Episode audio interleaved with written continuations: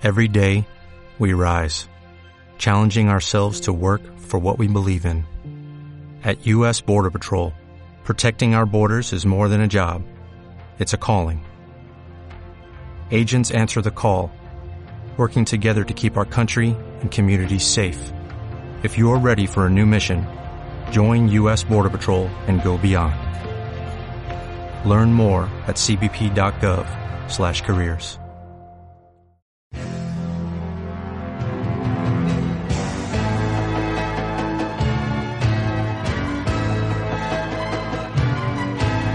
Bienvenidos al podcast de Biquineros.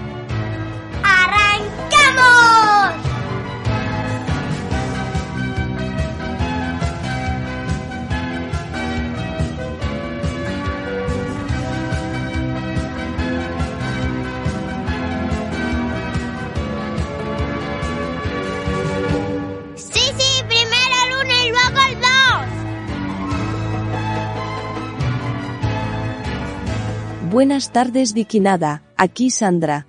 No sabéis la ilusión que me hace abrir el podcast. Lo primero feliz año nuevo, hoy vais a tener un capítulo itinerante, la primera parte no tendrá el mejor sonido del mundo, pero no os podéis hacer a la idea desde donde han tenido que grabar estos dos. Después vendrá el hoy esto no va de, donde tendremos un invitado que nos hablará del estado del mercado de bicis actual y hacia dónde irá el tema. Y para acabar, continúa la reconquista. Hoy, Ourense. Chao os dejo con las campanadas y los 12 deseos biquineros para 2022. Alegría, alboroto. Las campanadas están aquí, las uvas. Las uvas, eh, en diferido, pero vale igual. ¿No lo hacen en Salamanca un mes antes? Cago en la leche. Pues eso, pues, nosotros lo hacemos cinco días después, cuatro días después. A ver, queda un minuto para que, para que empiecen las campanadas, ¿vale? Vamos a aprovechar y en vez de comer uvas, que igual no queda muy radiofónico, vamos a contar un deseo para este 2022, ¿vale? Venga, A ver, a ver cómo va, eh. Ojo los y para todos los mejores deseos posibles, que sea un año de traca, eh. Ni Omnicron de estas, ni como se llamen, nada, vamos. A tope. Vamos a empezar con los deseos, eh. A ver. Uno por campanada. Empieza, Ya está, ¿eh? ya está, ya está, ya está. Que viene, A ver, que viene, que viene, que viene, que viene. Ahí va. Uf, qué nervios. Uno, que el capitán Julián gane otro mundial. Que Van Der Poel gane el Mundial de Gravel sin haber probado una antes. Que el Buff Scott lleve Rock Rider o cualquiera, o Trifox o Clown Bikes. Rápido, otra. Eh, Que Apple saca un GPS decente. que Mikel Landa se caiga en la última carrera del año. No podemos pedir milagros. que se va a Pingüi caer que seguro. Pingüi vuelva a publicar vídeos de Cenefa.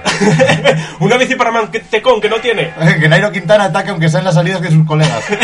Contenido de calidad para YouTube, no la mierda que se está haciendo ahora. Etapas de más de 200 kilómetros en las grandes para que al menos Alfonso esté contento. El bici se cargó para todos. Y cachopo para todos. ¡Bien! ¡Feliz año 2022! Madre mía, que hubiera salido, ¿no? Sí, En mi puta vida pensé que íbamos a hacer también. No sé, creo que seguían sonando campanadas, ¿eh? Pero bueno. Hostia, yo el otro día empecé en la cuarta. Uy, ¿por qué? ¿A qué te No, dedicabas que se, se antes? nos fue la olla, tío. Estábamos ahí.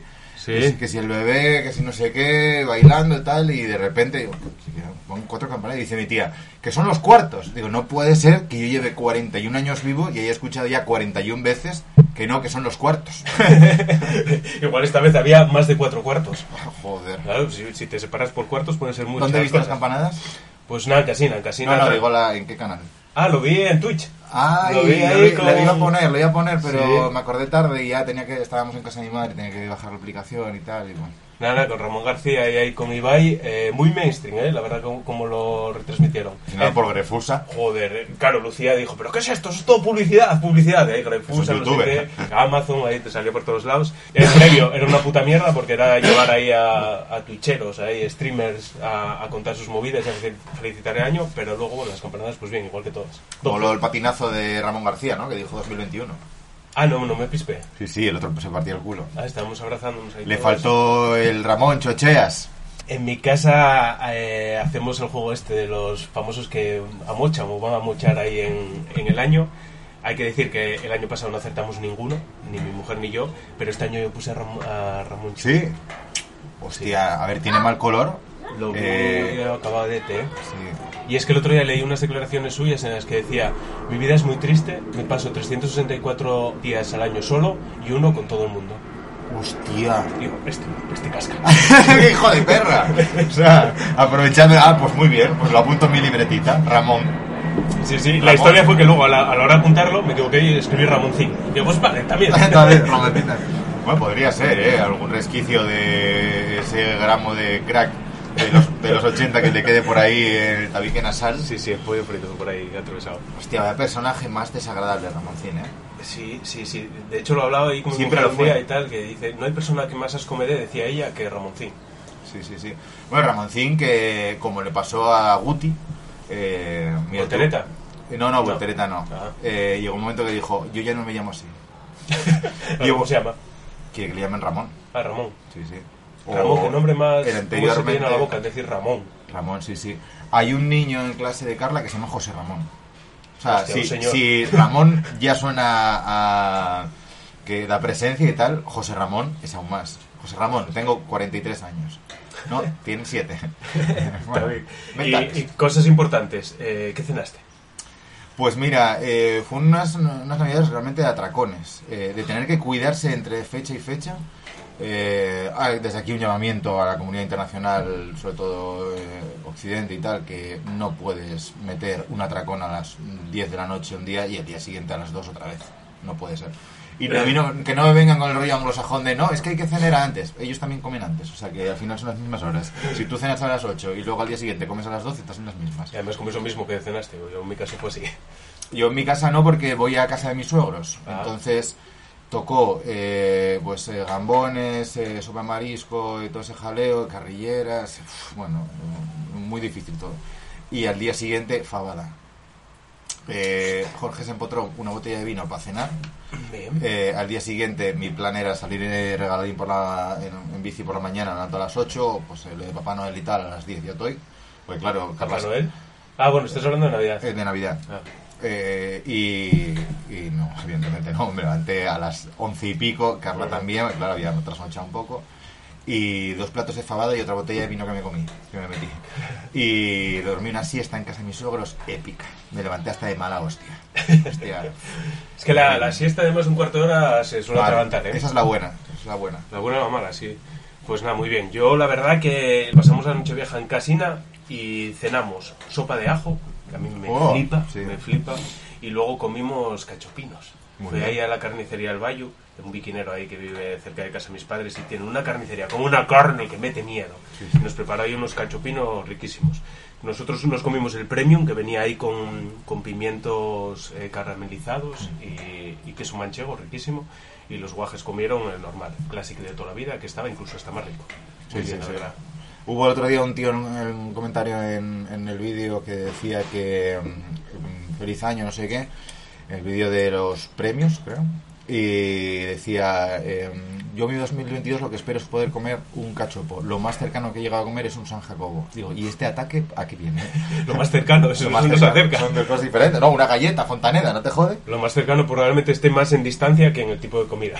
Ya te digo, bueno, yo antes de las carrilleras lo que cené eh, también fue el plato estrella de mi familia, que lo hace mi tía, que son los pimientos rellenos de bacalao. Mm. ¿Tú sabes cómo está eso? Pimientos al piquillo. mucho, ¿eh? Exagerado. Y nos juntamos también los mismos para la noche vieja y dice mi tía, oye Jorgín, ¿qué hago para cenar? Digo, la, la.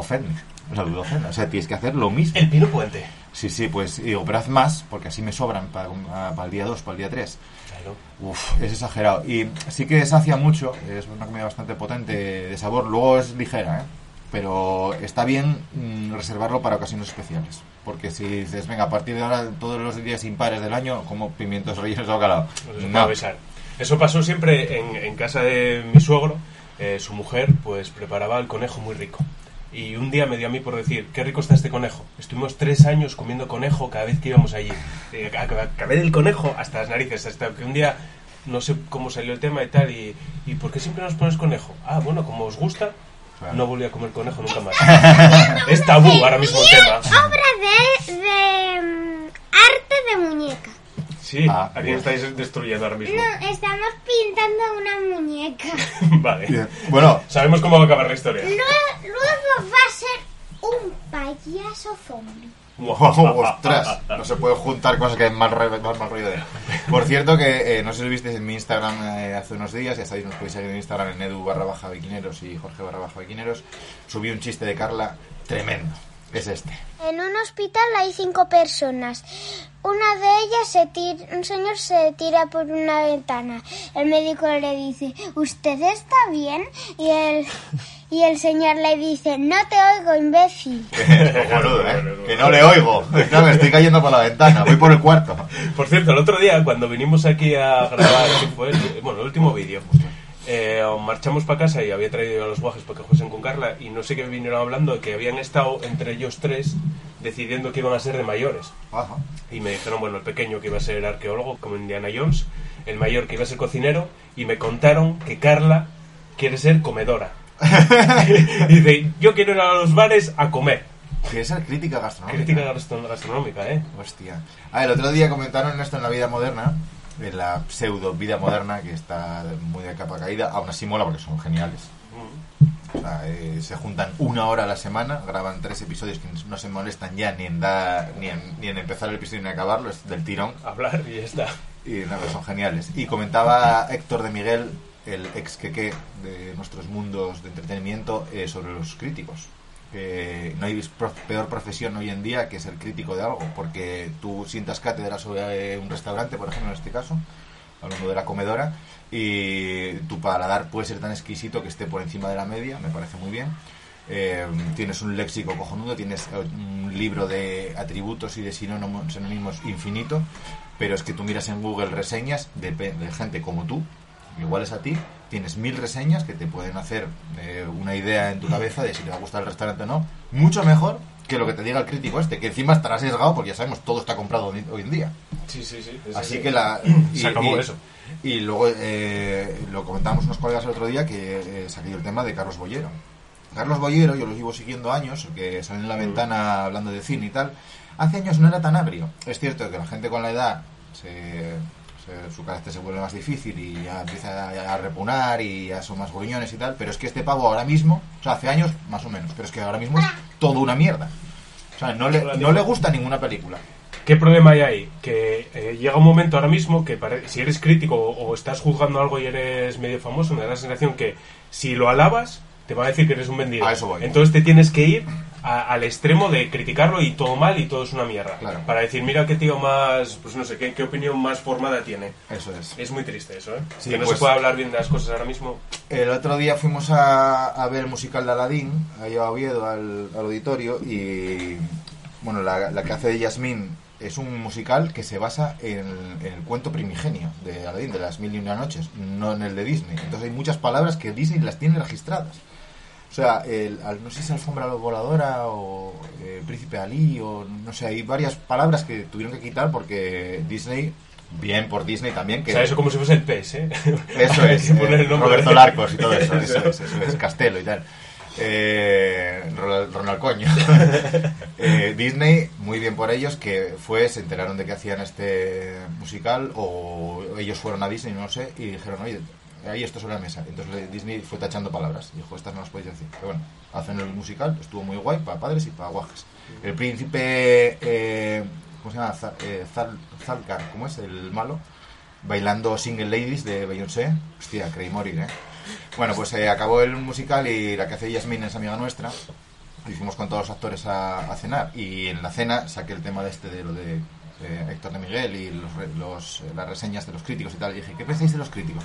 Que, sois actores y os dedicáis mm, más que nada al teatro.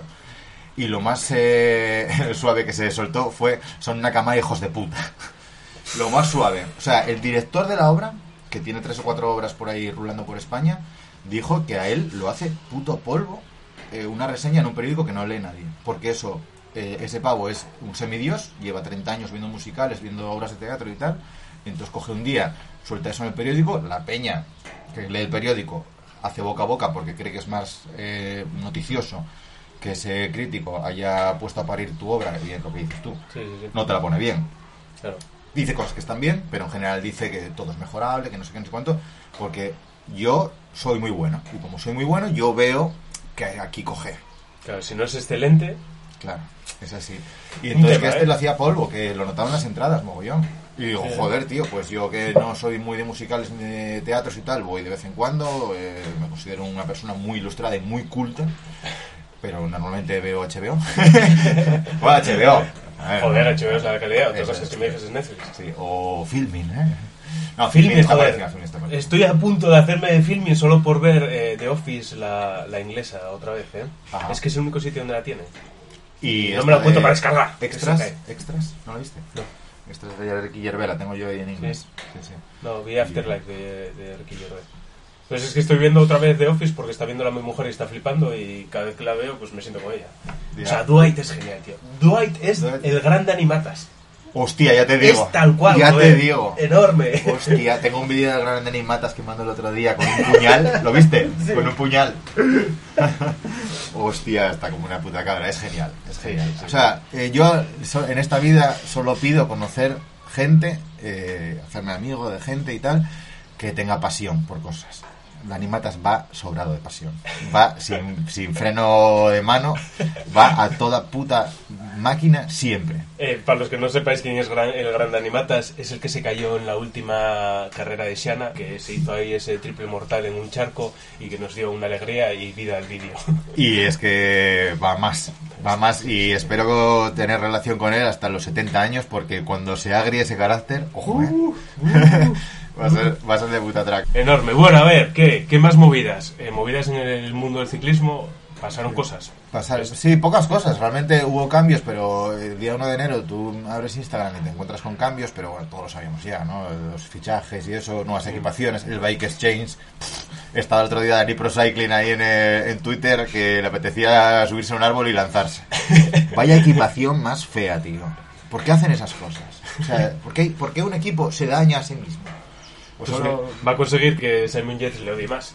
Todavía. Hostia, es verdad, ¿eh? Que lo tiene bloqueado. Lo tiene bloqueado en Twitter, ¿eh? ¿Qué le habrá liado? ¿Qué le habrá liado? Putos sevillanos dirán.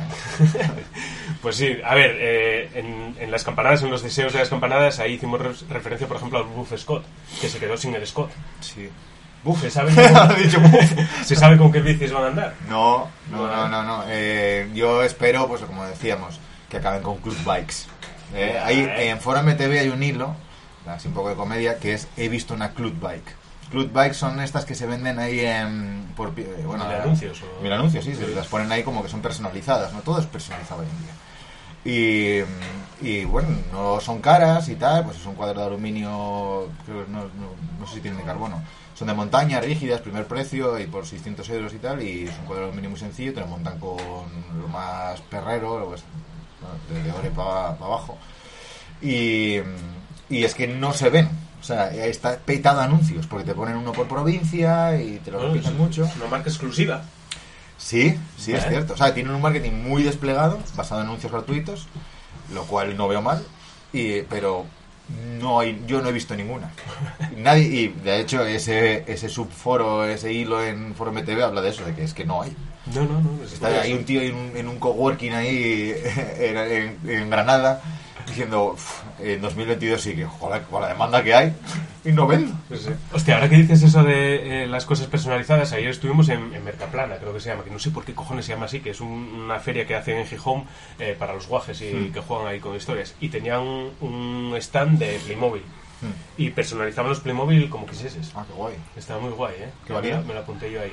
No lo sé, no lo. Hay que hacer Playmobil bikineros ya. Es que lo vi clarísimo. Pero ya. Clarísimo. ¿Cuánto es? ¿Mucho dinero? Tómalo todo. Bueno, eh, para un vídeo de aquellos del baño de faltadas y tal que hacía yo, ahora ya hago menos porque, si os digo la verdad, no me sale. Eh, he envejecido mal. Bueno, habrá que hacer uno próximamente, pero tiene que ser algo muy puntual, eh, como lo de las vacaciones. Tiene que haber una idea graciosa. Pero bueno, yo me acuerdo que compré un Playmobil eh, en Alibaba, en la filial, la madre, eh, de un ciclista de montaña y estuve una tarde intentando pintarlo como un bikinero. Pero, pero en Alibaba tú puedes comprar uno o tienes que comprar un palé. No, bueno, me fui a AliExpress, vamos. Ah, bueno, claro. Sí, en Alibaba pues debe ser eso. Yo tengo comprado tornillos cuando, tra cuando trabajaba en. Alibaba. Eso, sí, bueno, o Ford, te lo vendían aquella. Te buscas tú el transporte. Y, y nada, baratísimo y todo facilidades. Bueno, son los putos reyes del mundo. Vamos. Sí, Está claro. Pues lo de, la- lo de Buff Scott eh, es una putada muy gorda. Eh, pero todo se basa en que no hay bicis. Claro. Es eh, que esa bici no se vende. Mantecón ahora mismo, pues también lo que decíamos antes, no tiene ni bici ni equipo. El. DMR dijo, oye, aquí no tienes idea. Man- Mantecón, yo creo, eh, me da a mí la espinita que se va a ir a BH. eh, le van a bajar el sueldo, imagino, porque bueno, los resultados están ahí, la edad y eso. aquí aparece un niño con una cabeza. Con la cabeza de una muñeca, ¿eh? Sí, no de una pita. Ostras. Sí, que hago la mano, vaya liada. Mira por detrás. Por detrás, ¿qué tiene? Culo. Tiene caca. Tiene caca. Y, y mira por detrás. ¿Queréis decir algo? A ver, cuenta un chiste. Hola. Nick, cuenta un chiste. ¿Por qué el mar no se seca? Porque no tiene toalla. A tope. Bueno. ¿algo más que aportar? No. No, pues a tomar viento. A Venga, tomar el viento, que no hay viento. venga, desfilando, guajes. Carla, tira para allá, venga, seguir con la Aquí está así. Me tiraré un pesete. A seguir con la muñeca. Venga, a tope. Bueno, lo de Mantecón yo creo que por, por la última foto que subió a Instagram a día de hoy, que es miércoles, eh, no, perdón, es martes, eh, estaba tomando un café, meñique arriba, como no, como si fuese victoriano, eh, ese café así en tacita pequeña, como muy de delicatessen, eh, puedo hablar de BH Templo Cafés. Está la peña Sí. mal hype, está, sí, las últimas Claro. 3-4 fotos que subió, él tiene 85.000 seguidores en, en Instagram, no, no es poca cosa. Y está todo el mundo ahí, "Ah, no lo vas a decir, no sé qué. Luego había otra foto también que se veía una bici mm, así mm, con sombra alargada, le dice uno, hostia, ruedas de 36 pulgadas. está guay, ¿eh? porque está ahí la, la- la- la sombra ahí alargada. Eh, y ahí pues no se veía muy bien, porque claro, todas las de doble suspensión de rally ahora mismo son todas parecidas, quitando la Scott. eh, pero bueno. Entonces no sé, no sé, pero bueno, por ese guiño del café pues podría ser. Bueno, igual es eh, por el globo. Ficha ahí por salas. Vaya, ¿eh? Café es eh, el globo, ¿cómo es? ¿El Eh, globo es salas o tineo? eh, tineo, tineo, Tineo. eh, cafento. Cafento. Cafento, sí, es señor. verdad. No lo sé, pero vamos, eh, está complicado porque él debe tener un caché alto. Y, joder, mover a un tío con sus mecánicos y tal, con las copas del mundo, que imagino que él será lo que querrá hacer para tener una Sí, temporada pero- completa bien, como Dios manda, pues. Amigos, si tus resultados van bajando, tu edad va subiendo, el caché. Está claro hacia Es el momento de empezar a estudiar magisterio. Mante- Mantecón de profesor de gimnasia. lo veo, lo veo. Bueno, pues yo creo que hasta aquí la intro y vamos a continuar porque hoy la verdad que viene un podcast con muchas cosas y muchas cosas de calidad. ¿Tienes algo más que Sí, contar? sí, de, de equipaciones que hablamos antes. ¿Qué te parece la de. Movistar? Esa nueva Bien, o las sea, rayinas esas. Tocaba, tocaba cambio y tocaba también un cambio hacia la neutralidad que se viese un poco menos. Que no llamase tanto la atención. Sí, es verdad que, claro, se puede difuminar. Sí, a mí me gusta, ¿eh? Me gustaba la vieja también, ¿eh?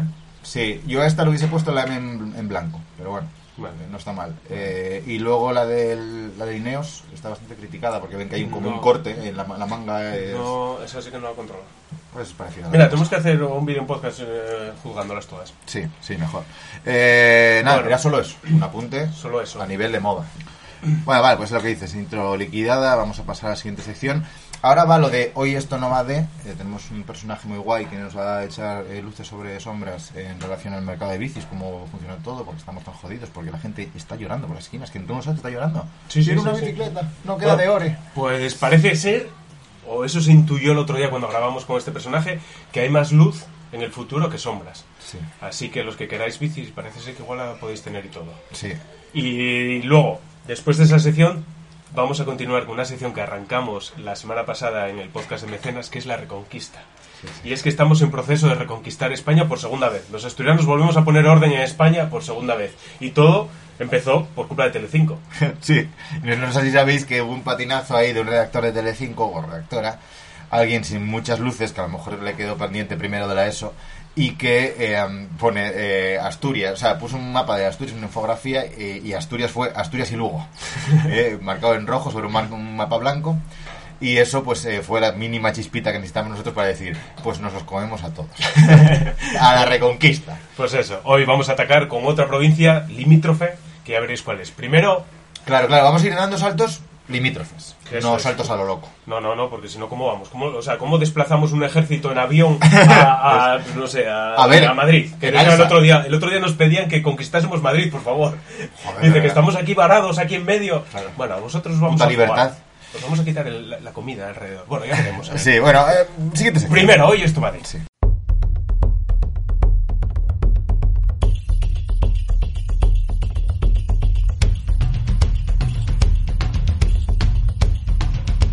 Hoy esto no va de.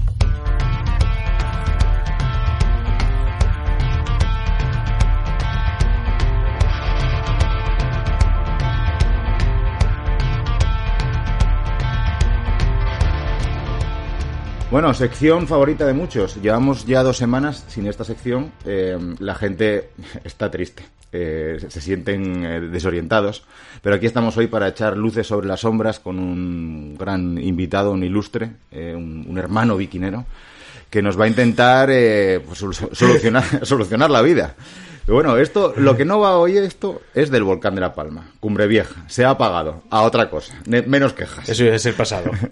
Es. Pues nada, hoy tenemos aquí a Fernando Boada, country manager de Cañón Iberia, que viene a darnos un poco de luz, o vamos a intentar tirarle un poco ahí de la lengua, a ver si le sacamos algo y que, que nos dé luz sobre el tema del mercado de bicis y lo difícil que es conseguir bicicletas hoy en día, que parece esto que, que estamos buscando santo grial y solo queremos una bici.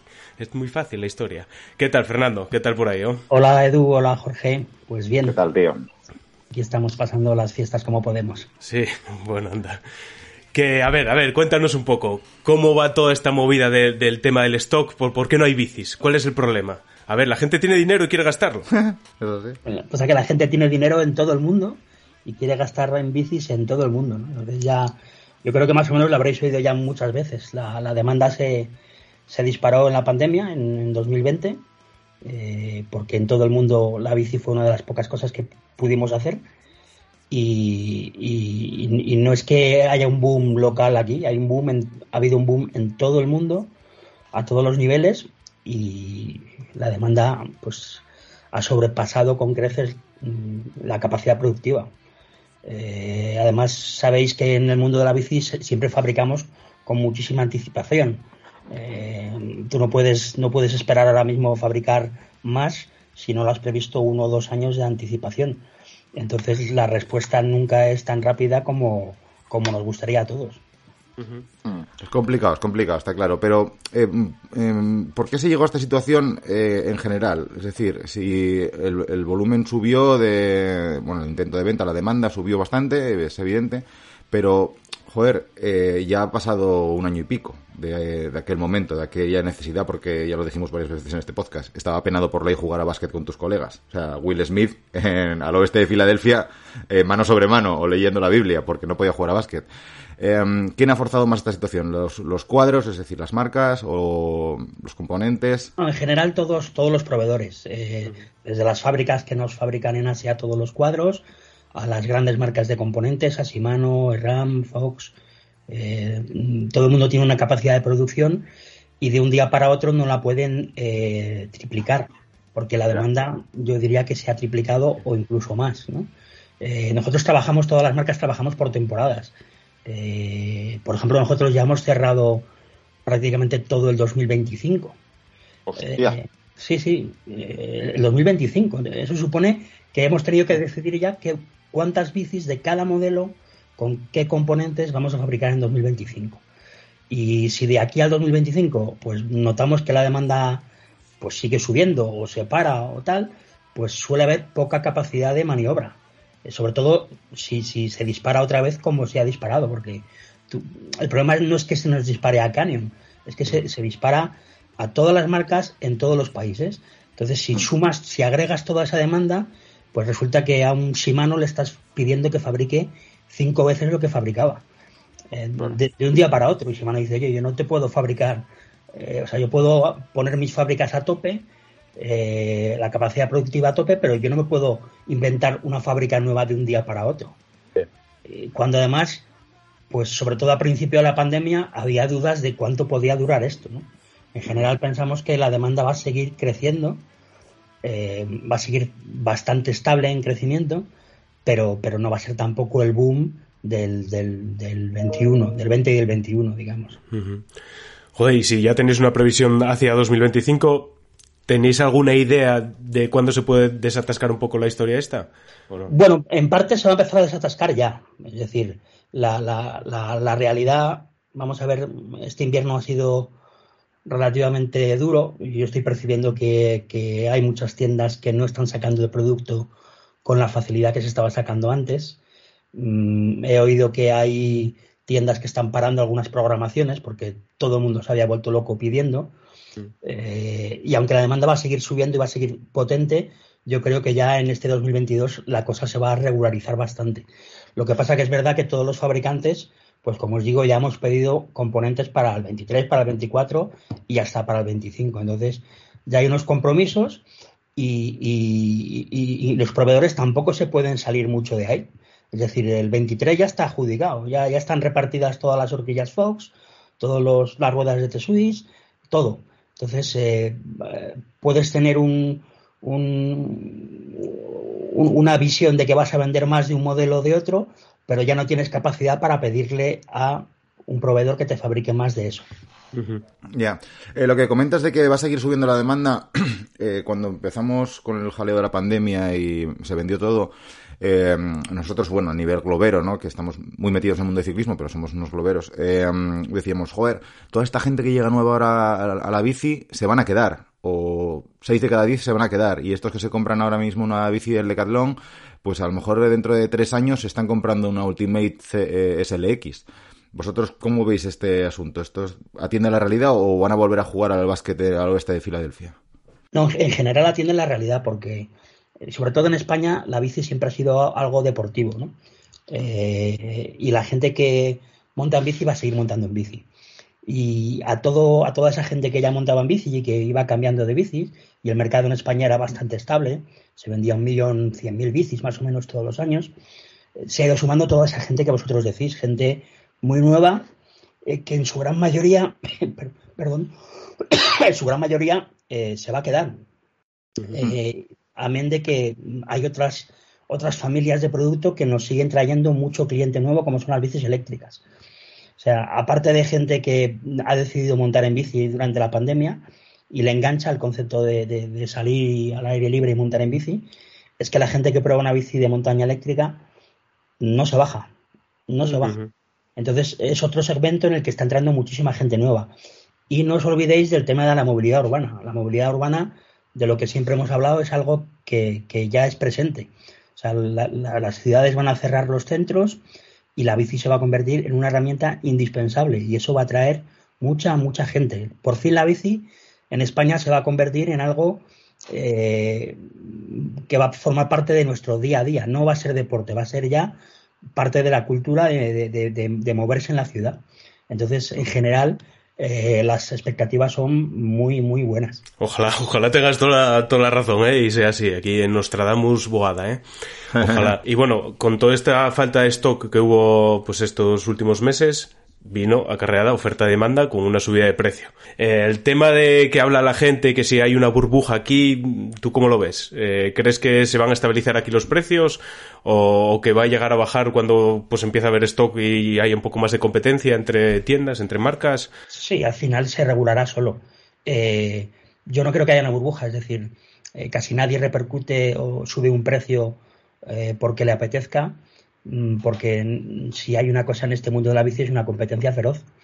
Eh, entonces, eh, es verdad que tiene una parte de irracionalidad y a veces compramos más allá del precio o de si es un precio justo o no es justo, pero mm, la mayoría de marcas hemos subido precios porque los costes se han disparado. Eh, no solo los costes de transporte con el tema de los contenedores, que lo habréis oído también, y es una, una realidad, sino que la escasez de materia prima eh, pues también ha hecho que, haya marcas que, vienen a subastar un poco o bien el producto o bien incluso la, eh, eh, el orden de fabricación. Si hay una marca que le ofrece más dinero por fabricar un número X de bicis en un mes concreto, pues ellos están dispuestos a, subastar ese hueco de fabricación, de producción, y eso pues a la marca no le preocupa si le, cuesta más porque sube el precio y, de momento todo se vende. Entonces, sin duda cuando se deje de vender, mm, porque haya más, más oferta que, demanda, pues los precios bajarán, no, cabe ninguna duda. Ya. Mira, eh, hay un tema que hablamos el otro día, no recuerdo con qué persona, em, que comentábamos sobre los intereses que pueden tener las marcas em, derivados del interés primigenio de los fabricantes de componentes por vender bicis caras. Eh, esto está bien, cuanta más pasta hagas, bien, somos todos hijos del capitalismo, pero eh, claro, se puede dar el caso de una persona que se quiere gastar mil pavos en una bici y se acaba comprando una Air-Road de cinco mil pavos montada con Force porque no hay eh, componentes para montar en los cuadros baratos de Canyon o de la marca que sea y, y al final todos ganan más. Es decir, si Mano os da más facilidades pongamos que no eres el country manager de, de Canyon, pongamos que, eres encofrador. Eh, ¿Os da más facilidades para comprar Durace que comprar Ardeore? No, al final Shimano, como cualquier proveedor, eh, te fabrica lo que tú quieras, lo que tú hayas, pedido en, tus forecasts, en tus previsiones, eh, como os digo, a dos, tres o cuatro años vista. al final somos cada marca los que decidimos qué, qué fabricamos. Y si tienes una marca que, pues como es Canyon, que ahora mismo es una marca reconocida como una marca premium, y nos es más fácil eh, vender bicis de 8.000 de lo que nos era eh, fácil vender bicis de 800 euros hace años, pues nos sentimos más cómodos vendiendo bicis de 8.000. Eh, es más fácil vender una bici de 8.000 que 8 bicis de 1.000. Te lleva ocho veces menos, menos tiempo, ¿no? Entonces, Bueno, simplemente eh, todos aspiramos en general a, subir el ticket medio porque es más, es más cómodo. Ya, ya, bueno, pero claro, eh, hay, eh, hay, hay, cierta especulación ahí con los intereses o con el bolsillo del, del comprador. O sea, las marcas dentro de un consenso de lobby sí que podéis coger, eh, aunque sea un consenso velado, si podéis coger y decir, venga, pues vamos a irnos todos a las gamas altas, eh, por lo que dices tú, eh, sacamos más pasta por el margen industrial que tiene esa venta, sacamos más pasta vendiendo dos bicis montadas en Durace que 15 bicis montadas en 105. Y eso al final, si todas las marcas les viene bien, pues supongo que se hará presión en ese sentido. Que no lo digo como una queja, ¿eh? Lo digo como si es una realidad o no, pero bueno, ya dices que si mano atiende a la demanda y ya está creo que es solamente una cuestión de posicionamiento de marca. Es decir, se siguen vendiendo multitud de bicis por debajo de mil euros. O sea, es, mm. sigue siendo el, eh, bueno, el precio medio que declara AMBE, ahora mismo no recuerdo cuál es, pero el precio medio es ridículo en España. Eh, y eso es porque hay marcas que venden esas bicis, ya sea Decathlon, ya sea Conor, ya sea Colware. Mm, mm, al final tú como, como empresa decides qué quieres fabricar, eh, porque también fabricar bicis más caras normalmente implica que, que tienes que invertir más en tecnología para desarrollar eh, buenos cuadros, para desarrollar pues eh, manillares integrados, eh, tijas que flexan, un, montón de cosas, ¿no? Y hay mm. marcas que, no quieren meterse en ese lío y se encuentran más cómodos pues, pues fabricando un cuadro súper estándar, poniendo unos componentes baratillos y vendiendo bicis a 800 euros. Pues esa es su decisión y, y, sigue habiendo un, un, mercado enorme para eso. O sea que Sí, sí, sí, sí, está claro que tiene que haber mercado para todos. Y hay muchas necesidades y nichos eh, muy variados. ¿Y qué te voy a decir? Perdona, Edu, a lo mejor hemos renunciado un poco a esos segmentos, eh, porque como os digo, pues eh, nos va bien vendiendo bicis caras, pero si el día de mañana no vendemos, no somos capaces de vender tantas bicis de 8.000 o 9.000 euros, pues volveremos a lo mejor a, a la pelea de, de esas bicis de, de, de 800 o 700 o 600 euros. Y que te iba a decir, eh, ahora con, todo este eh, boom ahí que hubo en la pandemia y tal, eh, ¿notasteis mucha diferencia de tipo de bicicleta que se venda? ¿O cuál es la bicicleta que más se vende, por ejemplo, Cañón? ¿De montaña, de carretera, rígida? Sí, a ver, volvimos a notar sobre todo una demanda enorme por bici de montaña rígida, barata. Vamos a decir, por debajo de, los mil para la entrada. Correcto, entrada de gama. Lo que pasa que en nuestro caso eh, pues tanto en el 2020 como en el 2021, como os digo, pues ya tienes comprometido cuánto vas a fabricar. Eh, es decir, ya no te puede salir. Y si vas a fabricar 20.000 Grand Canyon, eh, pues son 20.000 Grand Canyon. Y, si la, demanda explota y, las vendes en un mes, pues te has quedado sin esas bicis. Entonces, tampoco hemos vendido más bicis de un tipo por, por la pandemia. Las hemos vendido a lo mejor más rápido, pero en general hemos vendido lo que esperábamos. ¿no? Eh, eh, España es un país eh, bastante clásico, entonces nosotros somos muy equilibrados en, montaña y carretera, vendemos muy parecido. y luego si te vas a, montaña, pues se venden más bicis rígidas que dobles. Se venden más loops que Neuron, se venden más Neuron que Spectral, más Spectral que Torque, ¿no? Es decir, al final los que hacen descenso es una pirámide, ¿no? Arriba hay cuatro gatos haciendo descenso, enduro, enduro pulmonar, cada vez hay menos gente haciendo enduro pulmonar eh, o enduro muscular. Eh, hay más gente haciendo trail, hay más gente haciendo cross country, recreativo o competitivo, eh, y hay una base muy grande de, ciclistas recreativos. Y eso, eso comparado con, Europa cambia mucho, ¿no? Aunque yo creo que habíamos hablado alguna vez que, se vendía más el, las bicis trail fuera de España y aquí eran más la rally, ¿no? No, no, no, no os creáis que cambia tanto, ¿eh? no os creáis que cambia tanto. Cambia, cambia en el sentido de que, por ejemplo, en Europa se vende mucha más bici urbana que en España, muchísima más. O sea, es abismal la diferencia que todavía tenemos con, Europa. Eh, cambia en que hay mercados como el inglés o el americano que son muy específicos. Eh, en inglés sabéis que se vende, por ejemplo, mucha rígida endurera que se llama eh, mucha rígida para invierno, para que no haya mantenimiento, pero con una geometría pues bastante agresiva, ¿no? Como la Stoic nuestra que hemos lanzado hace, mm. hace un año, ¿no? pero hay pocos cambios y son, bueno, pues hay cambios porque, yo que sé, Dinamarca es un país muy plano y no venden bicis de descenso. Pero Holanda y Bélgica o Italia o Francia o, la propia Alemania son muy similares a España. ¿eh? Mucha mm. bici de rally, mucha bici doble, de corto recorrido más que de largo recorrido.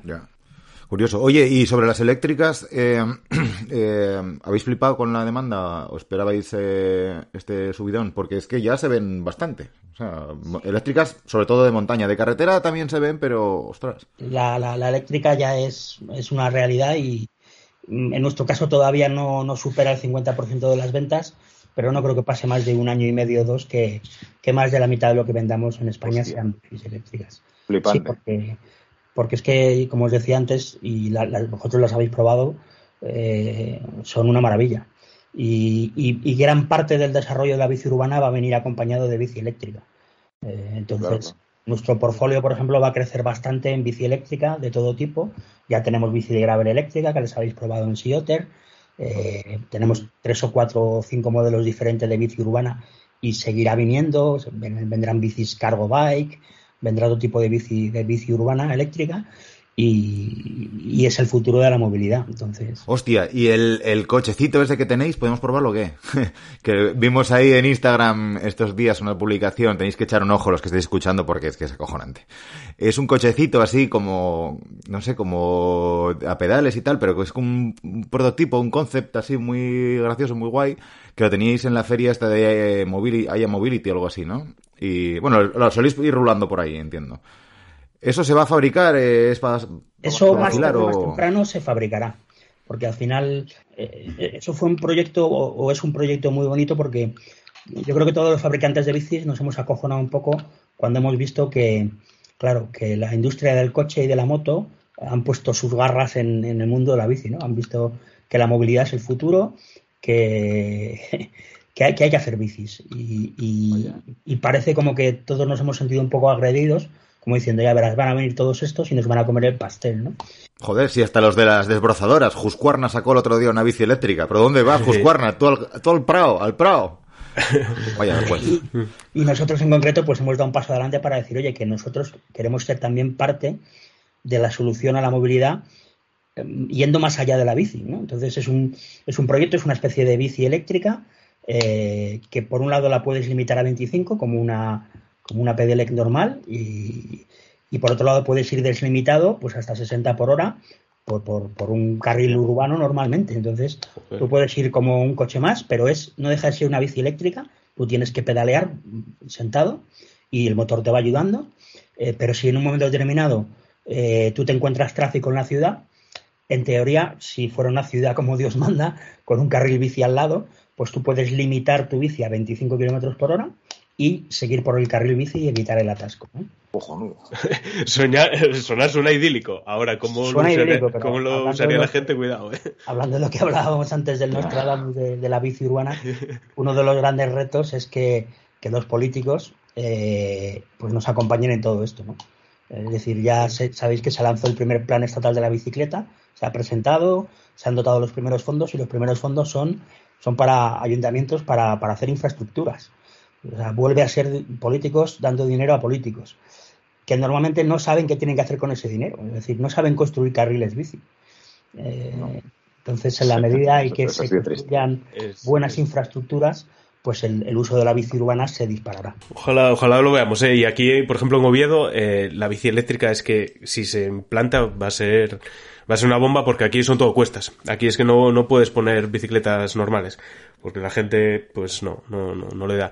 Y ahora con esto que también que el run run este que sonaba hace 15 días, que Europa permitía bajar el IVA en las bicicletas, ¿Tú crees que llegará aquí a España o no sé, os comentaron algo? Ojalá, no, no, no nos han comentado nada. Me consta que la asociación de marcas está trabajando para, para ello.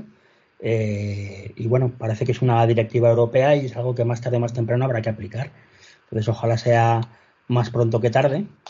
Pero bueno, como decía, estamos en manos de los políticos para, para que todo el desarrollo de la bici urbana pues nos, nos acompañe. Bueno, oye, no seamos zorros, no seamos zorros que nos conocemos. Ese, ese rebaja, esa rebaja del IVA que no vaya para el bolsillo, que se que repercuta en la página web cuando la a comprar y te diga, mira, eh, Juan Carlos, tienes un descuento del 16%, porque Europa esto y lo otro. Y Juan Carlos dirá, de puta madre, pues me compro un casco también. Porque me acabo de ahorrar. Oye, eh, otra cocina. Eh, hablando otra vez del, tema de demanda y tal, eh, nos llama la atención porque tenemos unos cuantos colegas esperando por bicis que, y de, de Canyon y de otras marcas. Pero hay una muy sangrante supongo que todos, sabéis de quién hablamos, de qué modelo hablamos, que se sacó al mercado y no había manera de comprarla. ¿Esto por qué sucede? O sea, ya no hablo de, que te digan tienes que esperar ocho meses que te pongan la, fecha de previsión. No, no, es que no, puedes comprarla. Tú vas a una tienda o miras en la web y tal y no la puedes comprar. ¿Esto por qué sucede, macho? Esto es presión de, la, de los componentes. Eh, Rocksock saca la nueva horquilla, esta azul tan fea, y dicen, pónmela en tus publicaciones en las redes sociales. Tienes que sacar un modelo nuevo de bici. ¿Por qué sucede? Puede ser un poco por todo. Hay veces que los fabricantes de componentes lanzan algún producto nuevo, nos piden que les acompañemos en el lanzamiento. Mm. Eh, perdón, eh, por ejemplo, nosotros hemos visto dos casos recientemente. Hemos lanzado las Neuron con el sistema de suspensión Flight Attendance de RAM, de RockShock, eh, que es este sistema electrónico de suspensiones, mm. y nos pidieron que hiciéramos el lanzamiento una fecha concreta y nosotros lo hicimos, pero no teníamos stock todavía. Esa bici no se podía pedir, ¿no? También tío. Con, la Grisel de suspensión, que incorporó el nuevo grupo de, RAM, eh, y la fecha de presentación nosotros todavía no teníamos stock suficiente. No sé si por culpa de RAM, por culpa de las ruedas, de los cuadros, de lo que fuera. ¿no? Eh, luego ya va cada, cada marca. Hay marcas que, pensad que hay muchas marcas, la, mayoría no venden por Internet. Entonces eh, tienen que hacer presentaciones a tiendas, tienen que lograr, tienen que sacarle la programación que se llama la tienda, ¿no? el pedido de todo el año a la tienda y cuanto antes presenten, aunque no tengan producto, antes pueden convencer a la tienda que se gaste todo el dinero con ellos. Eh, eh, es frustrante porque luego la bici, pues como decís, puede tardar un año, ¿no? Eh, pero hay muchas marcas que prefieren hacer eso un poco para, para garantizarse el, pedido por anticipado de, de tropecientas mil bicis. Nosotros ahora mismo procuramos no lanzar ninguna bici, salvo algún compromiso como el que os menciono, eh, si no tenemos un stock de en torno al 20% de la fabricación anual. Si de una bici vamos a fabricar 8.000 o 10.000 al año, pues cuando la lancemos nos gusta que haya por lo menos 2.000 bicis en stock en la, en la página web. Y aún así se va a acabar enseguida, porque la demanda es brutal en todo el mundo y va a haber, si lanzamos un modelo con 2.000 bicis en stock, va a haber 20.000 tíos apuntados al newsletter para que les avisemos de ese lanzamiento y esas 2.000 bicis van a volar. Pero, en general nosotros procuramos lanzar bicis con un mínimo de stock en la almacén. Eh, eso de todos modos, ahí cuando estuvimos en Girona yo creo que habíamos hablado que vosotros eh, habéis cambiado un poco el, concepto a la, hora de entrar en, vuestra web y ver qué bicicletas están disponibles para comprar, que vosotros ya asegurabais eh, si estaban dentro de las ocho últimas semanas de, pues, del proceso ese de entre fabricación a entrega al cliente, que era cuando vosotros podíais asegurar que se podía entregar, ¿no? y ya por lo menos el que compra sabe que le va a llegar. Sí, porque antes no, antes no había tanta incertidumbre con, lo que llamamos la cadena de suministros. Y bueno, más o menos tú planificabas y si mano te decía que te entregaba las ruedas en octubre, pues octubre. Eh, tal. Entonces tú, tú, podías decir que esta bici le ibas a entregar en octubre. La gente dejábamos que comprara esa bici, aunque fuera a nueve meses vista, y, la fecha casi siempre se cumplía, ¿no? salvo pequeñas excepciones, pequeños retrasos. Pero ahora mismo la verdad es que ni con los proveedores más grandes hay una certeza tremenda en los suministros, porque ellos están empezando a tener problemas de materia prima. O sea, no es ya que lo, que puedan o no puedan producir, es que les falta acero, les falta aluminio, les falta microchips, les falta todo para fabricar componentes. Entonces realmente no hay una fiabilidad muy grande en sus plazos de entrega. Con lo cual, eh, si nosotros ahora te dijéramos, pide esta bici, Edu, que la vas a tener el 15 de marzo, eh, pues a lo mejor dentro de un mes dices, Simán, oye, que no te puedo enviar aquello. ¿Por qué te subiste? Y dice, no te puedo enviar la, la tija. Y, y, te frustramos. Entonces hemos decidido que solo dejamos comprar las bicis a ocho semanas vista, que es, eh, es el plazo en el que nosotros tenemos todo el material o bien en el almacén o bien de camino, pero con la certeza de que está de camino. Que siempre se puede torcer un, el, barco se puede quedar encallado en el canal, pero eso te va, te va a retrasar una semana, no te va a retrasar más. Ya sabiendo que todos los componentes están de camino, nosotros ya podemos planificar que seguro que esa bici la vamos a entregar en 3, 4, 5, 8 semanas y por tanto te dejamos comprarla para que no te frustre. No deja de ser frustrante porque hay muchas bicis ahora mismo que en la web pone pues para primavera, que es la estimación, mm, eh, o para verano y son plazos muy largos y encima no dejamos comprarla pues, pues, porque todavía no estamos seguros de que sea verdad que en verano estará. Pero, pero por lo menos cuando mm, puedes darle al botón de compra ya tienes una certeza de que esa bici te va, te va a llegar. Es que ojo la frustración esa, ¿eh? Yo, bueno, lo que estaba hablando Jorge, tenemos algún amigo que compró otro modelo de, de otra marca y, y, lo que iba a ser septiembre es octubre y estamos ya en enero prácticamente 2022 y no saben todavía. Y eso pues genera un, malestar de, la Virgen. Y ya sin contar que igual te decidiste de la otra para poder eh, dar no sé eh, un poco un adelanto. Eso nos colapsa porque claro eh, tienes a la gente todo el día llamándote porque se ha retrasado y, no tienes una solución entonces mm, eh, limitándolo a estas ocho semanas pues es un plazo más concreto y no colapsamos al, al servicio de atención al cliente y podemos atender un poquillo mejor a la gente.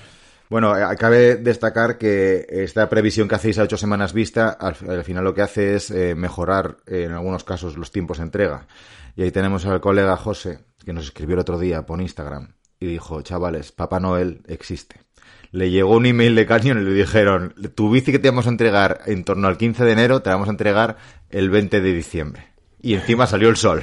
O sea, eh, más feliz que ese tío, no sé si habrá alguien ahora mismo en España. Compré una Lux, eh, la 7, la Trail 7, la que es así de color crema, más o menos. Hostia, mandó un par de fotos, la sonrisa no le cabía en la cara, ¿eh?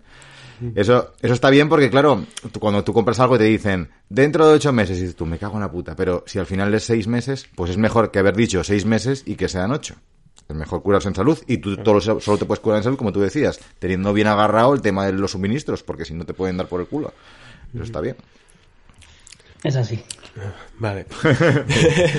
dicho, haber dicho un poco eh, barrio bajero, pero es así. No, no, es verdad. Piensa que nosotros hablamos todos los días con los clientes y, cuando hemos sufrido retrasos en otras épocas es, es, desesperante para todos, incluso para nosotros, ¿no? Porque al final no tienes una respuesta de por qué determinado componente no ha llegado ni cuándo va a llegar. Y lo único que puedes hacer es tratar de consolar al cliente, pero que, está cabreado y que no, no, entiende por qué su bici no, no, está. A ver, tema cañón y tema dudas que puede tener la gente, porque al final, bueno, pues eh, mucha gente está acostumbrada a ir a la tienda a tocar la bicicleta y, probarla y tal, y, igual puede que le dé miedo todavía lo de comprar por internet. Yo tengo que decir que mi primera bici de carretera fue una caño que me compré ahí en, eh, en la web y tal, y bueno, contentísimo hasta el día de hoy. Em, tema tallas, por ejemplo. Eh, ese chaval que se la compra le llega y no le vale, ¿qué puede hacer? Pues nos puede llamar inmediatamente, eh, decir la bici no me vale, por lo que sea, porque él se ha medido mal o por lo que sea, y nosotros le cambiamos la bici de talla si hay disponibilidad o le devolvemos el dinero. Eso es un problema. ¿Y quién paga los portes de vuelta de la bicicleta? Los portes los paga Canyon. Los, portes los paga Canyon. Realmente eh, cualquier cliente tiene 30 días para devolver el producto. Eh, vamos a llamarlo sin, sin preguntas, ¿no? O sea, que no, nos preocupa. Te has, te has, podido equivocar de talla, te has podido arrepentir, te, puede llegar la bici y el color, por lo que sea, no te gusta. Eh, pues bueno, incluso la, la, bici la puedes probar. Eh, y no pasa nada, la pruebas y si no te va bien, pues nos llamas, la vuelves a empaquetar, te mandamos a UPS, te la recogemos y te devolvemos el dinero o te la cambiamos por la bici que tú quieras. Esto, em, eh, nuestro colega Tony hace poco compró una Grisel y Tony, que es muy listo muy apañado y muy buen chaval, además, muy buen chaval, dijo, oye, me equivoqué de talla. Mira que le dije, hazte lo del recomendador. El recomendador de tallas de la web funciona bien porque nosotros pedimos muchas bicis que nos cedéis, oye, muy amablemente, muy guay Eh, y claro, tenemos que elegir la talla porque no queremos andar mareando a la peña. El recomendador de tallas funciona bien y ante la duda siempre decimos que mejor la talla pequeña. Y es más manejable y vas mejor en ella. Eh, Tony eh, se ve que eligió mal, entonces mandó un email al Canyon Iberia y dijo, oye, para no andar mareando vos, ¿por qué no me mandáis un cuadro más grande y ya, las, cambio yo los componentes? Y van a ver, vaya, vaya cojones que tienes, Tony, chaval. bueno, Tony, para, no que, para que la gente no se lo eche encima, a Tony vamos a llamarlo Sergio, ¿vale? Pa- para mantenerle en, en economato, como decía Raya. Eso suena, suena fácil, pero con, con una fábrica tan grande no es. No es ¿Qué va? Eso es imposible, claro, claro. Está bien. Eh, vale, eh, ¿cuánto tiempo decías que hay eh, para arrepentirse y devolverla? Porque Tony, yo creo, bueno, perdón, Sergio, no sé si la tuvo tres semanas, ¿eh? Le hizo algunos kilómetros, le hizo 200 kilómetros. A ver, lo que no se puede es abusar, ¿no? Es decir, si alguien comprara una bici y la devolviera destrozada, eh, Ya, ya. lógicamente, eh, nosotros le vamos a decir, oye, esta bici no, no es usable. Pero normalmente una bici que alguien pruebe, pues eh, incluso un par de semanas, no deja de ser una bici parecida a las que usamos en los eventos. Entonces, si por lo que sea el cliente la devuelve, pues es una bici que nosotros ya no vendemos como nueva, la, la re- repasamos y la, y la vendemos en el outlet. Oye, y hablando de los eventos, para el 2022, habíamos hablado cuando estábamos en Girona que teníais intención de, hacer más eventos por toda España para que la gente que tuviese esas dudas pudiese probar la bicicleta y esta talla y la otra. ¿Qué tenéis ahí entre, bueno, COVID mediante, por supuesto, pero qué tenéis ahí entre, entre ceja y ceja? Bueno, pues ya van, ya van dos años que tenemos el plan de, de hacer un calendario bastante ambicioso de eventos. Intentar hacer en torno a 20, 20 eventos de fin de semana, mezclando un poco todo, mezclando festivales como Sioter o como Festibike, eh, a lo mejor yendo a algunos eventos como, como a Bilbao Bilbao a la que nos acompañasteis hace unos años, o fines de semana montados por nuestra cuenta en algún sitio. Y, y, bueno, estamos un poco a expensas de, evidentemente, del COVID, pero también de la disponibilidad de producto, ¿no? Porque no tiene mucho sentido a lo mejor intentar hacer eventos de, pues, para promocionar la Lux si la tenemos agotada y la gente va a venir a probar una bici que está agotada y que no puede comprar, ¿no? Entonces, estamos un poco a expensas de cómo arranca el año y, bueno, como pues, somos bastante flexibles para movernos por todo el país, pues eh, vamos, a, vamos a ver qué, hacemos, pero seguramente pues vamos a hacer mucho evento de bici de gravel, mucho evento de bici urbana, mucho evento de bici eléctrica. Y intentaremos un poco pues visitar todo el país. Es decir, eh, Madrid y Barcelona un poco son plazas obligadas, pero tenemos que ir al País Vasco, tenemos que ir a Valencia, tenemos que bajar a Andalucía, Asturias o Galicia.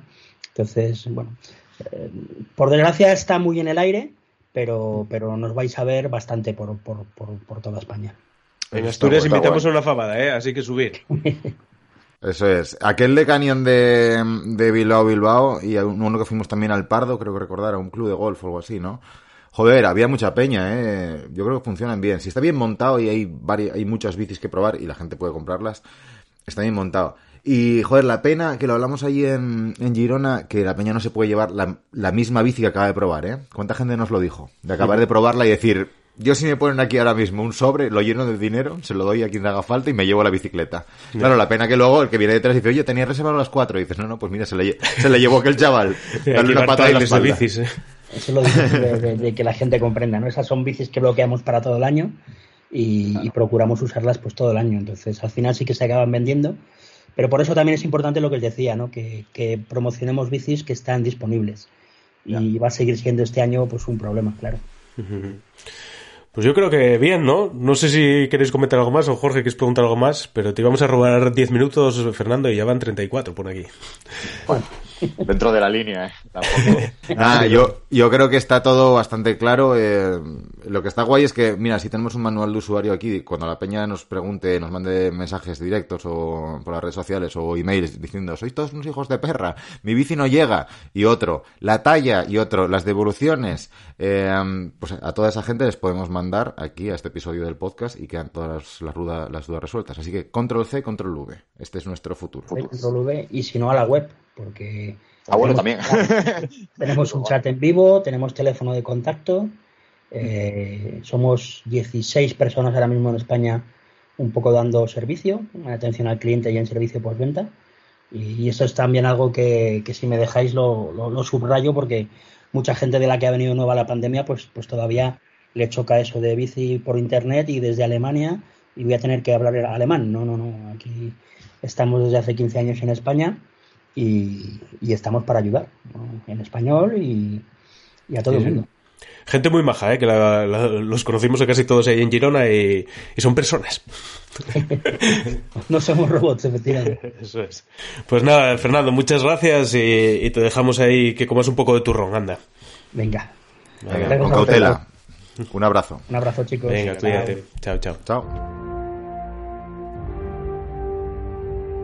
Espera mi llegada con la primera luz del quinto día, al alba. Mira al este.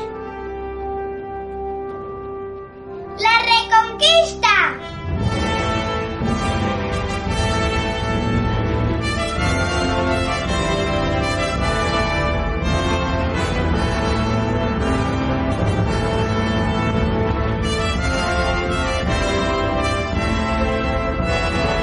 Pues lo dicho, ahí dejamos a Fernando Boada. Muy Yo bien. creo que se mojó, sí, sí. Un poco, sí, bueno, él habla bueno, claro. Hizo un poco de Nostradamus, ¿eh? O Joder, pero, le gustaría que pero con datos sobre la mesa, ¿eh? un country manager no te puede decir aquí, no, no, el plazo de entrega de las bicicletas a partir de la porque se han los cojones van a ser mm, 24 horas. No puede hacer eso, tiene que, Ya. con los datos que él tiene, pues decir, pues mira, yo creo Oye, que esto y lo otro. Que, que es todo muy variable a día de hoy. Sí que me llamó la atención la de Dios, el tema que ya tienen eh, planificadas la fabricación de las bicicletas de 2025. Joder. ¿Con qué componentes ponerle?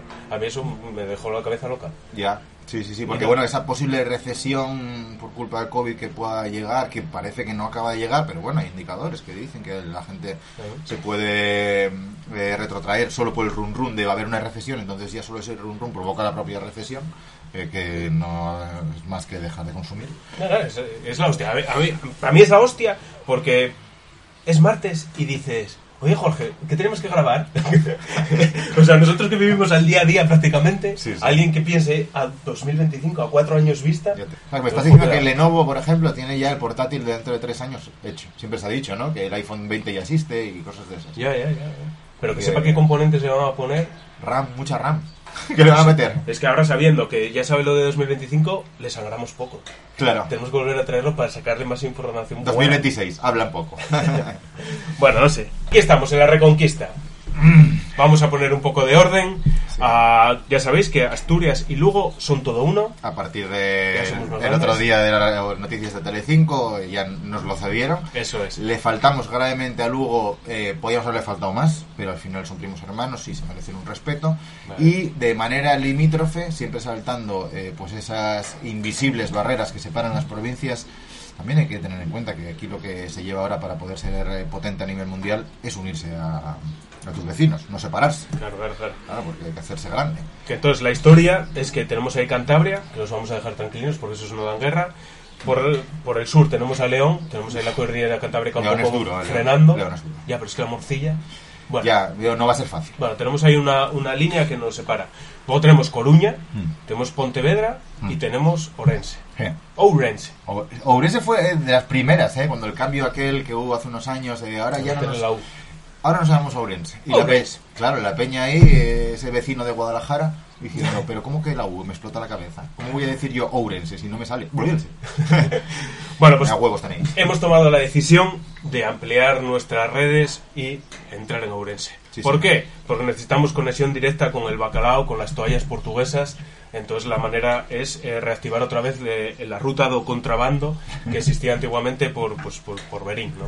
Por sí, Berín. Chávez y toda esa zona. Entonces es lo que queremos afianzar, nuestro objetivo. Así que vam- venimos hoy a poner orden en Ourense. A ver, no habiendo todavía eh, conquistado Portugal, ahí hablamos de conquistas internacionales, eh, todo se andará, de todas maneras, veremos a lo mejor en la temporada 10 del podcast, pero, joder, una conexión que una el puerto del Musel con el puerto de Porto, ojo, ¿eh? Eh, Dios, y un tren de mercancías, hay un, eh, un Snowpiercer de estos que vaya a ir rompiendo los hielos por el Pajares, ¡buah! está guay. Venga, ¿qué te transporto?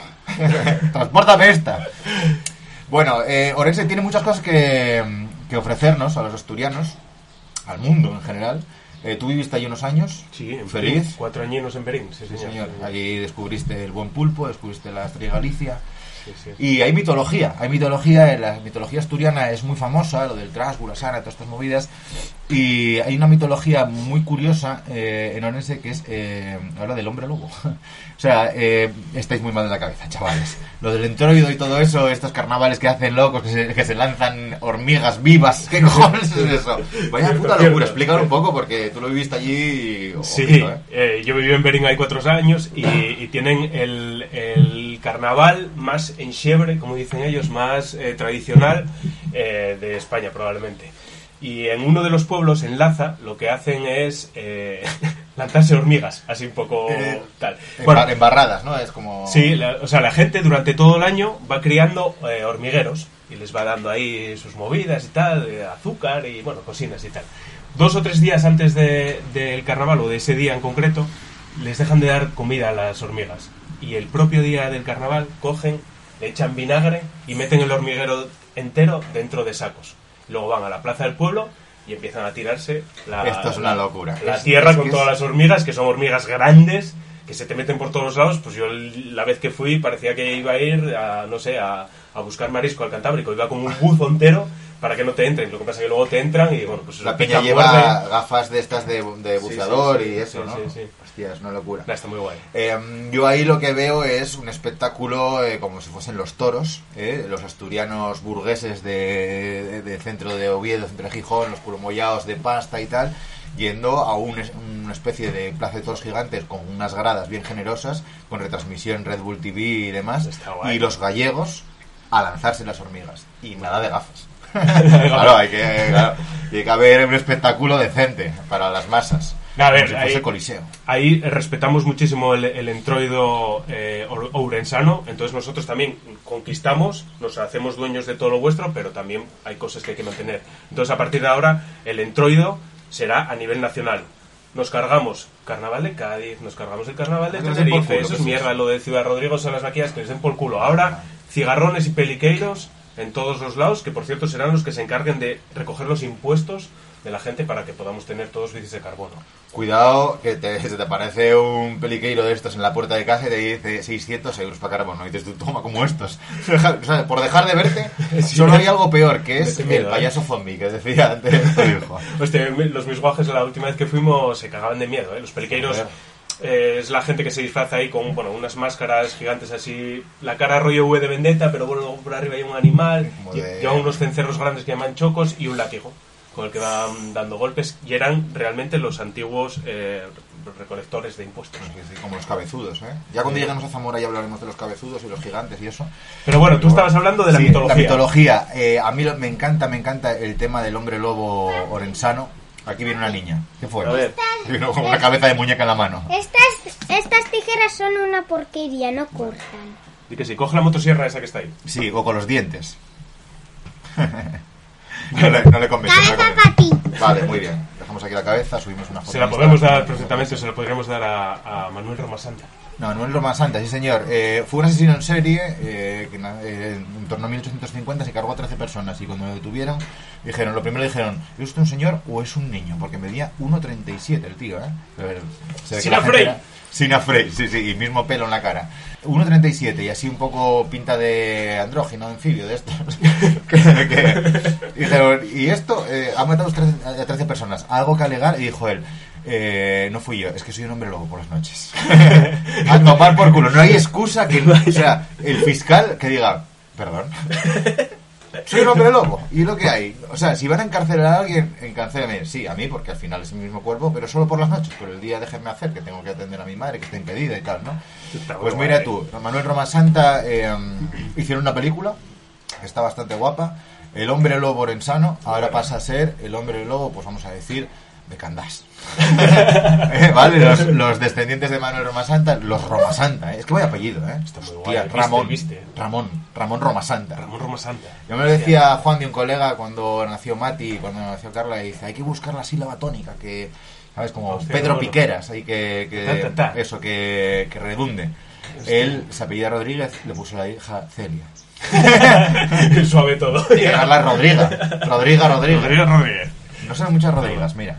Pues muy sí, el hombre lobo de Orense. Ahí ganamos, ganamos historia y mitología. Muy bien. Está guay. A ver, tema baños y tema estar limpio y aseado. Nosotros a los asturianos nos gusta estar Otra limpios. cabeza de Mira, muñeca. viene calvo a esta. De Viene, viene con la cortinilla, eh, La alrededor rodapié. pillado aquí de esto. El Cantábrico, yo creo que por todos he sabido, tiene la temperatura en verano ideal para, para bañarse. Porque refresca. Porque refresca. Está, en verano hace calor, tú te metes ahí y te refresca. No es como, como el pis ese que tiene en el Mediterráneo. Sí, se llama PIS, es verdad. Pis, es- oficialmente es pis. Ni, ni luego la temperatura que tiene el Atlántico, eso es Y- que para, marisco nomás. Y es verde, eh, como el, ma- el mar menor. Es verde y es como PIS, Greenpeace. Ahí nació Greenpeace. Eso es. Bueno, pues como en verano tenemos el Cantábrico, no hay problema. Pero para el invierno, amigo, nosotros somos limpios y aseados, pero no nos metemos en el Cantábrico de invierno. Entonces, pues estamos muy contentos de hacer nuestras las termas esas, de- esas charcas que tienen ahí en la de Chabasqueira y, y Outariz. Ahí que tienen a, a la vera del Miño, ahí en Ourense, pues, pues oye, que esa es nuestra y, y muy bien. El resto del Miño, palabras bicis. Yo bañé en el Miño una vez en Mondariz, en febrero, cuando me compré la furgo que tenía antes, la, la Marco Polo. Entonces el primer viaje que hicimos, Laura y yo, eh, fue por todo Galicia y tal. En febrero, insisto, hacía un frío que te cagas, nevaba. pf. Y paramos en Mondariz ahí al, al balneario aquel y, oh sorpresa, el día de los enamorados era el día que cerraban por mantenimiento. Ouch. tócate la polla. Y llegamos allí y dije, pues yo vine a Mondariz a bañarme y me voy a bañar. Y paramos ahí en el Miño. Dije, pues yo me voy a meter. Dice, no, no tienes cojones. Digo, perdón, como estos. Me meto, hostia, estaba, tío, cortaba. Y según llegué a los huevos, hubo esa olita, es un río, pero hay olitas, ¿no? Una olita me hizo en un huevo y dice, hostia, que me quede un nuco aquí, castrati. Y salí, tenía las piernas eh, moradas. Claro. Tuve nada, eh, 30 segundos dentro del río. El agua de los ríos es lo que tiene. Quedé siempre con gana y debería volver. Lo que pasa que a lo mejor no me pega a mí mucho el rollo este mondariz de, o sea, no soy un viejo con EPOC y no y no soy un aburguesado de calle Serrano que vaya a Con meterse el por poco, ropa. con, con POC. Po- sí. EPOC eh, también es una, ah no es EVOC la marca. Eso no, ni, ni soy un farlopero de calle Serrano rentista que va ahí un fin de semana con la amante, ni soy una persona anciana con problemas eh, pulmonares. Así que no creo que vaya a volver, si acaso, a bañarme en el río. Bien, bien, bien, bien. Ahora que tengo como. Se fue en el 2007, tengo 14 años más, tócate los cojones, eh, es el momento de entrar. y, y fallecer allí. Y que si eso esfolia la piel y Sí. te, te pone a vivir. Sí, Sí. señor. Más movidas. Tema comida. Comida. Comida es un, un vértice en cualquier eh, tipo de conquista. En Orense se come muy bien y muy barato. Ahí está la Por historia. ahí empezamos, ya nos entra bien. Claro, al buen biquinero le gusta comer bien y barato. Ganamos el chuletón ese gallego, rico. El pulpo ya lo afianzamos, tenemos parte en Lugo, pues ahora tenemos también ahí en... Claro, la zona de Viana do Bolo, por ahí, que ahí, ahí sí que dicen que tienen el mejor aire. O Carballiño. O Carballiño, mejor Carballiño, todavía. Bueno, sí. es verdad que las pulpeiras, eh, yo me acuerdo una vez que bueno, estuve por ahí trabajando también un tiempo, Sí, unos son- meses. son de allí. Sí, las pulpeiras, eh, me acuerdo estar trabajando en un parque solar al lado de un parque eólico y vienen los del parque eólico, nosotros llevamos allí tres días y dicen, venga, dejarlo todo que vamos a comer pulpo. Y dije, a ver si es un jueves son las 10 de la mañana. No, no, es que aquí funciona así, uno o dos días al mes, depende Sí. del municipio, del concello, eh, paramos todo y nos vamos a comer pulpo y a beber Sí, sí. albariño, ribey, lo que tú quieras. En Berín era 3, 11 y 23. A Y si caía de domingo se pasaba para lunes. A tomar el saco. Y que son los mejores. Enorme, pero es que lo mejor de todo es que cuando yo llegué valía 6 euros.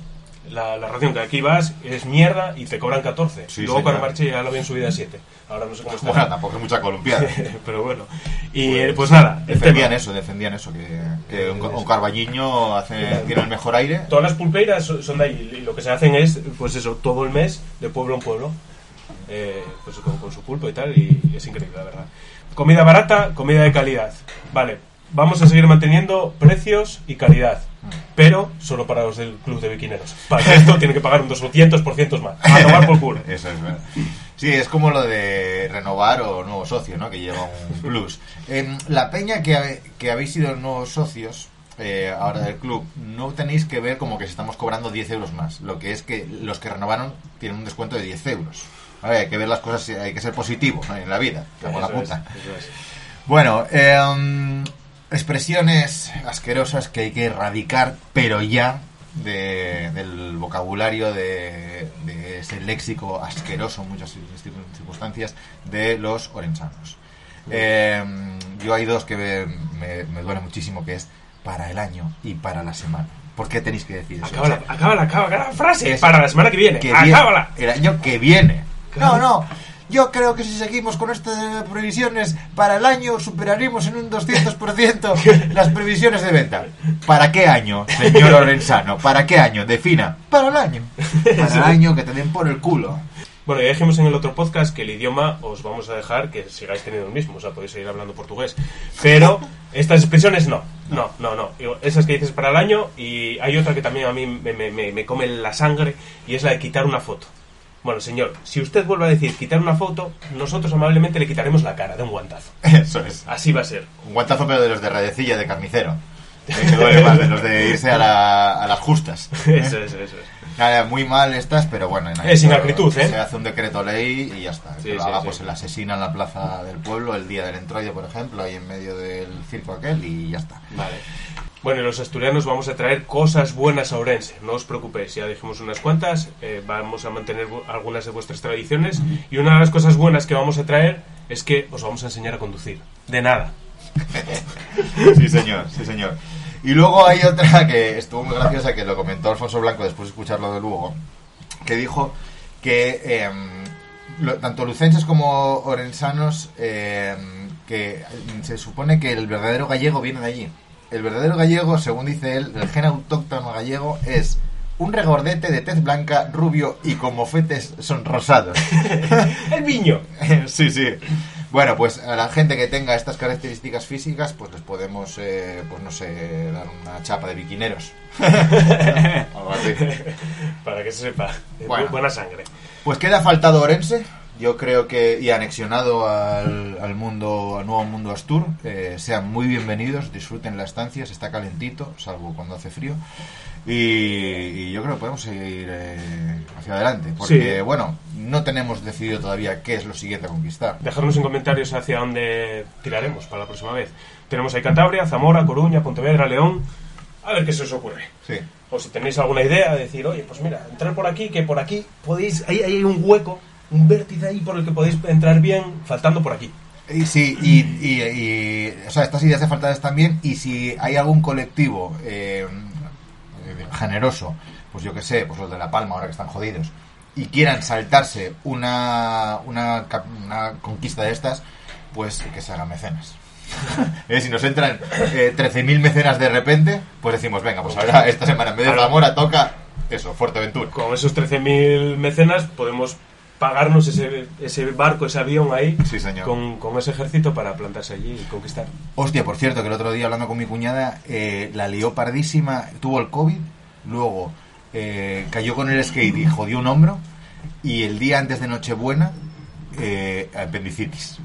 Y le digo, digo ¿y, dónde andas y tal? ¿Estás, eh, estás en casa? ¿Qué haces? Y dice, porque claro, la ella está en- vive en Bristol y la familia de su novio de Jonah pues vive en Somerset, que está como dos horas, y siempre se van para allá todas las navidades, o bueno, ella algunos años viene, otros no. Bueno, este año no venía. Y dice, no, no, estoy en casa sola. Eh, Jonah marchó a Fuerteventura con los amigos a surfear. Digo, de puta madre, el puto amo, el puto amo. Hostia, si eso, no es, si eso no es tener educada a tu pareja, es decir, Domada. ¿cómo andas? A ver, no te funciona un brazo, a ver que miro. Eh, el hombro hecho, hecho caldo, apendicitis, marcho a surfear. Hostia, eh, me, me lo imagino saliendo haciendo el moonwalker de casa, ¿eh? Vaya, es que Mm, señor billete, es que tengo el billete pagado. bueno, Muy bien. Venga, hasta aquí la sección, continuamos. Madre tranquila, que yo controlo, creo.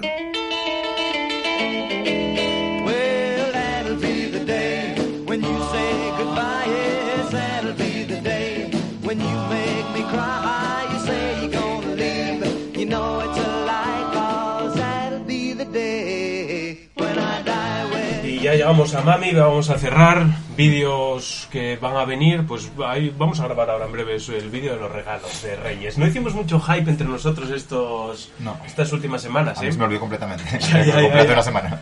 Y- pero bueno, no sé, a ver, a ver qué saldrá de ahí. Algún troleo habrá. Sí, sí, sí, el mío es bastante guay. Eh, no hay nuestras movidas, eh, lo dejamos para la semana que viene, ¿vale? Eh, os va a gustar, os va a gustar bastante. Y hoy traigo una reseña. Eh, bueno, Bababanga, perdón. Eh, cuarta predicción, crisis económica. Muy bien, Bababanga. desde, que, desde que tengo uso de razón, desde que el mundo es mundo, hay crisis económica todos los putos años. Así que no vengas con estas fijadas. Lo de Estados Unidos, bueno, más o menos se está cumpliendo, que fue lo de la semana pasada. Eh, reseña.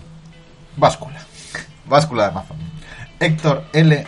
indica, fiable y fácil de usar, descubre la realidad, gordo, y llora. Que esta vida es un valle de lágrimas no lo duda ya nadie. Con esta báscula es otro disgusto, otra lágrima más, otra lágrima más corriendo sobre la mejilla, otro castillo de naipes que se derrumba, otra desilusión más. En sí la báscula es genial, pero la bofetada de realidad que te llevas... Grasa subcutánea, grasa visceral, índice de grasa corporal. Basta ya. Ya sabemos que estamos gordos en casa, pero compramos un espejo de estos que te hace más delgado y con eso vamos tirando. Hostia, y me acuerdo hace años que fui a, a, pues a Pull&Bear o uno de estos y dije, madre mía, estoy tipín. Y era de esto que está ahí cóncavo, ¿no? O convexo, no sé. Hostia, pero vaya cabrón. La casa de los espejos, ¿eh? Sí, señor. Con esta precisa báscula, una bofetada de realidad, un trago amargo de realidad incontestable, otro disgusto. ¿Merece la pena el saber la realidad? Eso ya tú. Muy precisa y fácil de manejar. Que tu mujer esté contenta, que se suba. Muy bien. Está bien, sí. Bien, bien, bien. ¿A cuántas personas? Siete personas ha sido útil. Siete personas que no la habrán Muy comprado. bien, pues nada, aquí dejamos el podcast. Eh, os voy a dejar con una moraleja de He-Man que la verdad no busqué, pero será de traca seguramente. Y poco más. Nel, si quieres contar un chiste, cierras el podcast con él. ¿Algo de la caja de la mocha en él? A ver, ¿tienes algún chiste? Venga. ¿Por qué las vacas no tienen cuernos de plátano? Porque no se alimentan de frutas. La historia de hoy trata sobre el amor, pero uno de una clase muy especial, el amor que un padre siente por su hijo. Y les apuesto a que es el afecto más grande que existe. Casi nada en el mundo puede hacer que cambie. Tal vez como el padre de Adam, sus papás encuentren algo difícil decirles te quiero. Pero aunque no lo hagan, deben estar seguros de su amor.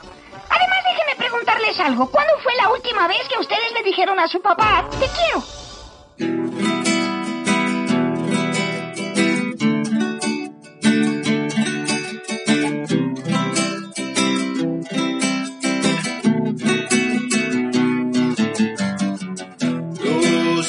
Paisanos asturianos montan en bicicleta y graban un podcast. Suben vídeos a YouTube, se llaman biquineros, no lo hacen nada mal. La empanada es su pasión, su perdición, un speech han de montar y el angliru coronar biquineros. Son los mejores globeros. En su bidón, Edu y Jorge no llevan agua, llevan faltadas bikineros.